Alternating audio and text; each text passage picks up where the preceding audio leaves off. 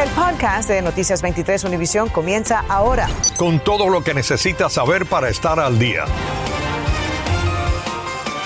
Hola, ¿qué tal? Muy buenas tardes. Les saludamos a Andrea Peebles. Y Ambrosio Hernández. Un maestro de una escuela secundaria en Kendall está enfrentando serias acusaciones esta tarde por parte de una de sus estudiantes. La jovencita alega que sintió que el maestro intentó sobrepasarse sexualmente con ella en una clase llena de alumnos.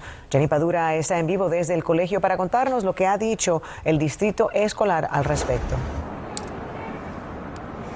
¿Qué tal? Buenas tardes. Así es, el Distrito Escolar de Miami-Dade ha dicho que ha iniciado el proceso de despido de este maestro. La policía lo arrestó el martes y también dijeron que él les dijo a los detectives que no se acordaba de este incidente.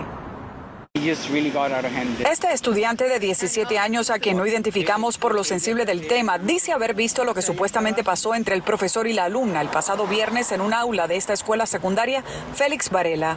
Eso nos lo ha hecho a varias personas eh, y nunca se han cogido, se ha visto como algo sexual. Tal vez lo, lo, demás que se vio en la, historia que yo no lo vi, que se le acercó a la oreja y le dijo no hables y cosas así, eso sí no lo vi yo. El maestro de español identificado como Andy Barbosa Morel de 40 años presuntamente acarició la pierna de la jovencita, le tocó la cabeza y le habría susurrado al oído para que no hablara, además de pedirle un beso. Comportamiento que según indica el reporte de arresto fue corroborado por otros estudiantes y que conllevaron a su arresto bajo cargos de abuso infantil. Este incidente horrible me parece, espantoso, pero por lo menos no está, no hay broncas y problemas y todo. Se aprovechó que es un maestro, eso es una niña.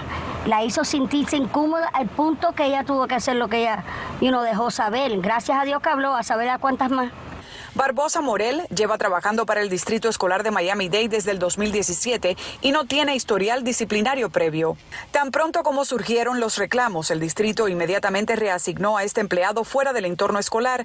No se tolerarán conductas como la que se le imputa. Para la doctora Balinotti, lo importante es que el estudiante sepa cómo enfrentar situaciones como estas. Primero, mirarlo a los ojos claramente y decirle, esto no es para mí, eh, manténgase en su lugar y salir rápidamente de la situación para ir hacia la dirección y por supuesto llamar a la madre. Y el abogado del acusado envió el comunicado que ve en pantalla, que lee en parte. El señor Barbosa simplemente trató de despertar a una estudiante que dormía en su salón de clases, le tocó la espinilla, o sea, por debajo de la rodilla, llevaba pantalones largos en un esfuerzo por despertarla. El señor Barbosa tampoco tocó su cabello ni hizo nada de lo que se alega en la declaración jurada. Le pido que tenga en cuenta que no se han presentado cargos contra el señor Barbosa y que retenga el juicio hasta que los hechos reales salgan a la luz, firma Orlando Rodríguez. Rodríguez, abogado del acusado. Aquí estaremos al tanto de este caso. En Kendall, Jenny Padura, Noticias 23, Univisión. Gracias, Jenny. Una corte les negó hoy una fianza a Larry White y Tyrese Blue por su supuesta participación en el asalto a mano armada en la zona de Fontainebleau en el noroeste de Miami-Dade. La policía los arrestó ayer después de que el guardia de seguridad del banco TD reconoció el vehículo que ocupaban como el que estuvo involucrado el día anterior en el asalto a un cliente al salir del banco que se dirigió a una lavandería cercana. El FBI está pidiendo esta tarde ayuda para identificar a los responsables de llevarse un cajero automático de una sucursal del banco Chase en Deerfield Beach. Ocurrió el martes y, según los detectives, los individuos abrieron la parte delantera del cajero y lo cargaron en una camioneta robada en la que escaparon. Si alguien tiene información, llame al FBI. Bueno, hace solo momentos manifestantes estuvieron reunidos frente a la Torre de la Libertad para denunciar una medida que se está considerando en Tallahassee que dicen es un ataque contra los niños migrantes. A la protesta se unieron refugiados de Peter Pan y otros activistas eh, pro-inmigrantes. María Alesia Sosa está allí y nos cuenta más de la polémica. Efectivamente, muy buenas tardes, Ambrosio, Sandra. Hasta hace minutos estuvieron aquí representantes de organizaciones pro inmigrantes y también, como decían, personas que en su momento fueron beneficiadas por esa gran operación Pedro Pan, por ese gran programa y en este caso era en rechazo a las políticas de inmigración del gobernador Ron DeSantis. Específicamente están pidiendo al gobernador que revoque una nueva regla que ordena a las agencias estatales dejar de emitir o renovar licencias para refugios que albergan temporalmente a niños inmigrantes mientras esperan ser reubicados con un pariente o patrocinador. Además, denunciaron que hay dos proyectos de ley en Tallahassee, uno en la Cámara y otro en el Senado, que busca modificar los contratos estatales con empresas que transportan inmigrantes de niños de todas las edades de Florida. De hecho, uno de los refugios potencialmente afectados por la regla es administrado por caridades católicas y sirvió como refugio para esos niños cubanos beneficiados por la operación Peter Pan o Pedro Pan los muchachos que están viniendo solos en estos momentos no son diferentes a nosotros que vinimos solos en el 1961 y 1962. Eh, al contrario, son, no solamente son iguales, sino están en peores situaciones que nosotros. A nosotros nos estaban amenazando con llevarnos a los campos y, indoctrinarnos en el comunismo, pero esta gente está siendo amenazada con la muerte.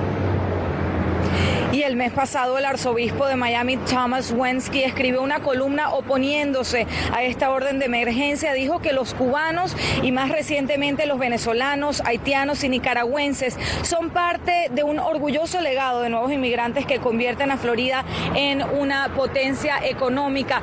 Este grupo firmó una carta de petición, también está haciendo, pidiendo una reunión con el gobernador, con el presidente de la Cámara y también con el presidente del Senado. Nosotros los mantendremos al tanto. Desde la Torre de la Libertad, María Alesia Sosa, Noticias 23, Univisión.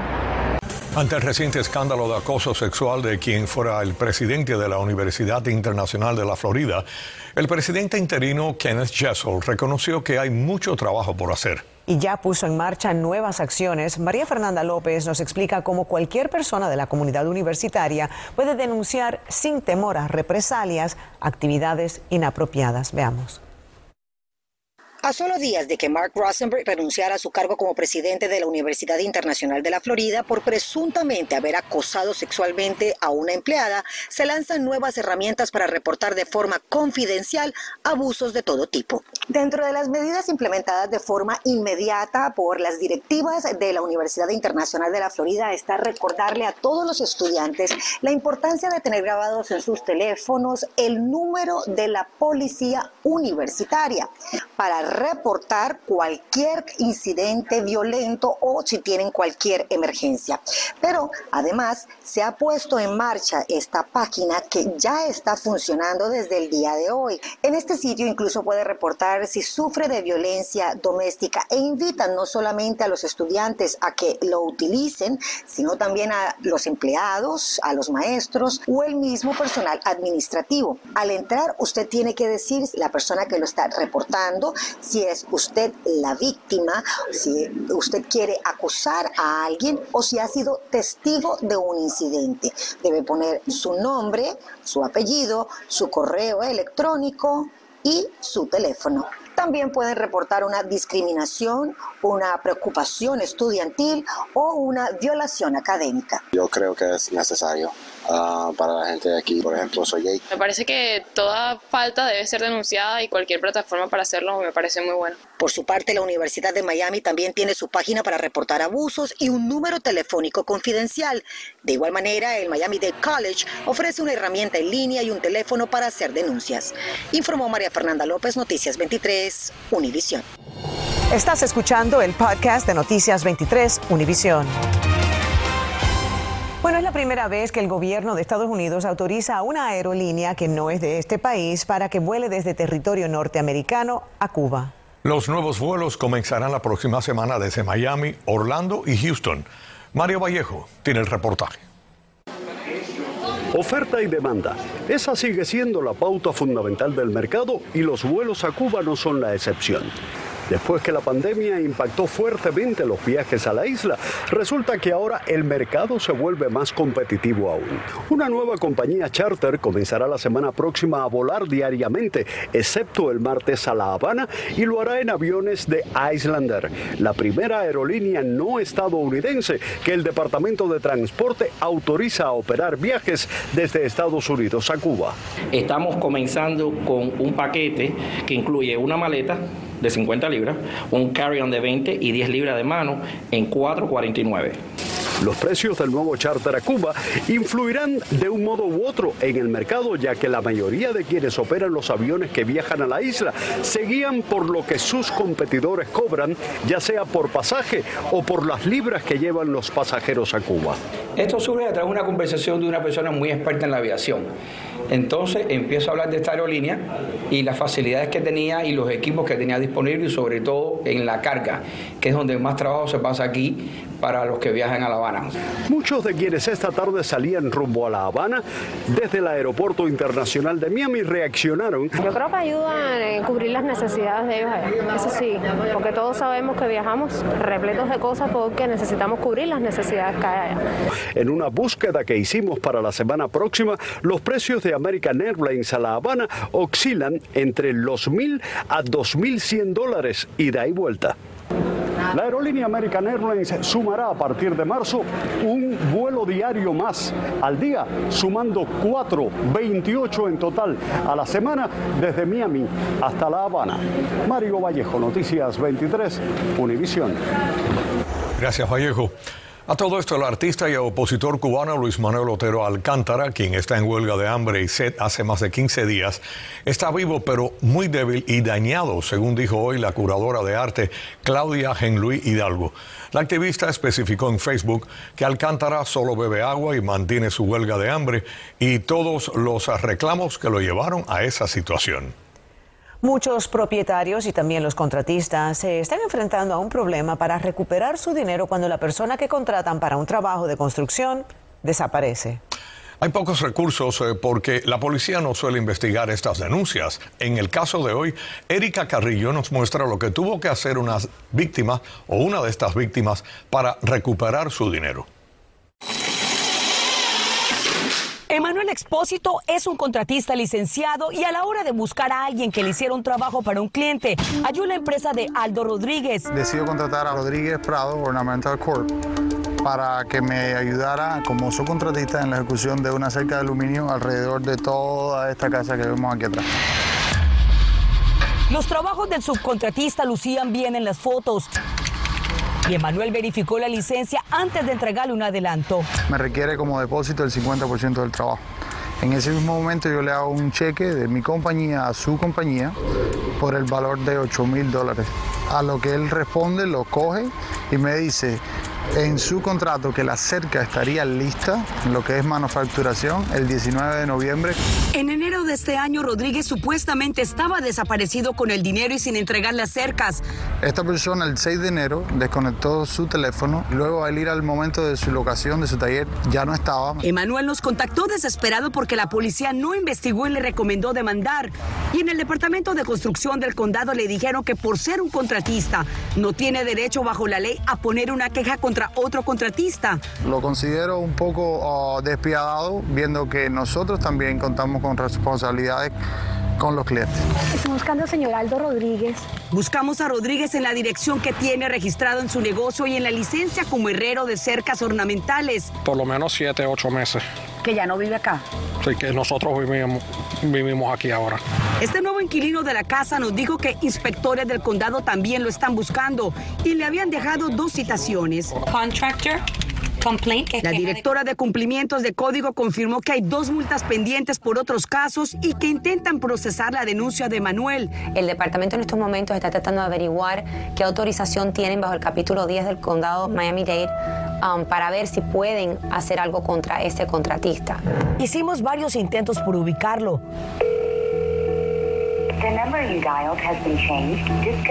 Su teléfono sonó desactivado, su local está cerrado y ahora se promociona en Facebook con un nuevo nombre, Prado Gates.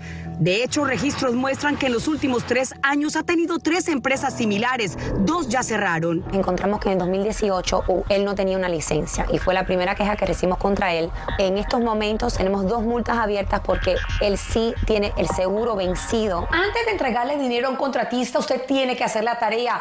Vaya a la página del condado. Allí usted puede poner la palabra Contractors Complaint en el buscador. Llegará aquí a este lugar en donde le darán dos opciones. Verificar el nombre de la compañía, pero además, y lo más importante posiblemente, verificar el número de licencia, que sea real y que coincida el nombre con la persona con la que está haciendo el negocio.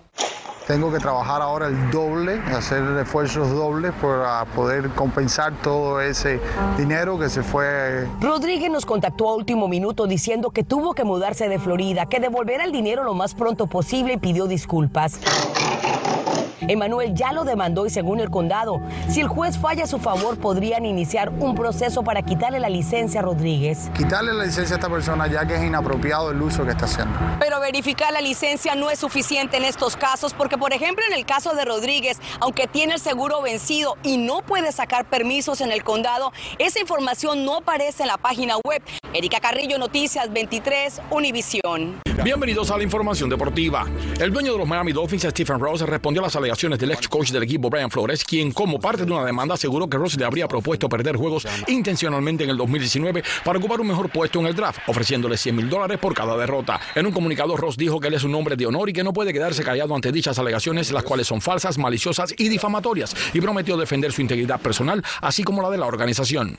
En poco más de media hora, el Miami Heat entrará al tabloncillo en San Antonio, donde se medirá a los Spurs. En una buena noticia para el Miami Heat, Kyle Lowry regresará a la acción después de más de una semana fuera por problemas familiares y lo hace en el momento perfecto ya que el equipo estará buscando detener la racha adversa de tres derrotas consecutivas. El encuentro estaba pactado para las 8 y 30 de la noche, pero fue adelantado para las 7 de la tarde debido a las condiciones del tiempo en Texas, que tienen las carreteras cubiertas de nieve. Por su parte, los Florida Panthers se van de vacaciones por par de semanas debido al juego de las estrellas y las Olimpiadas de invierno.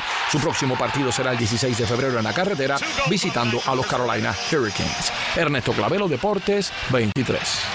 Este domingo 6 de febrero se celebra el Maratón de Miami 2022, en el que unos 15 mil participantes de todo el mundo correrán desde la arena FTX, FTX hasta Ocean Drive en Miami Beach. Con motivo del evento se realizarán cierres de algunas vías el sábado y el domingo, aunque desde el viernes ya habrá afectaciones.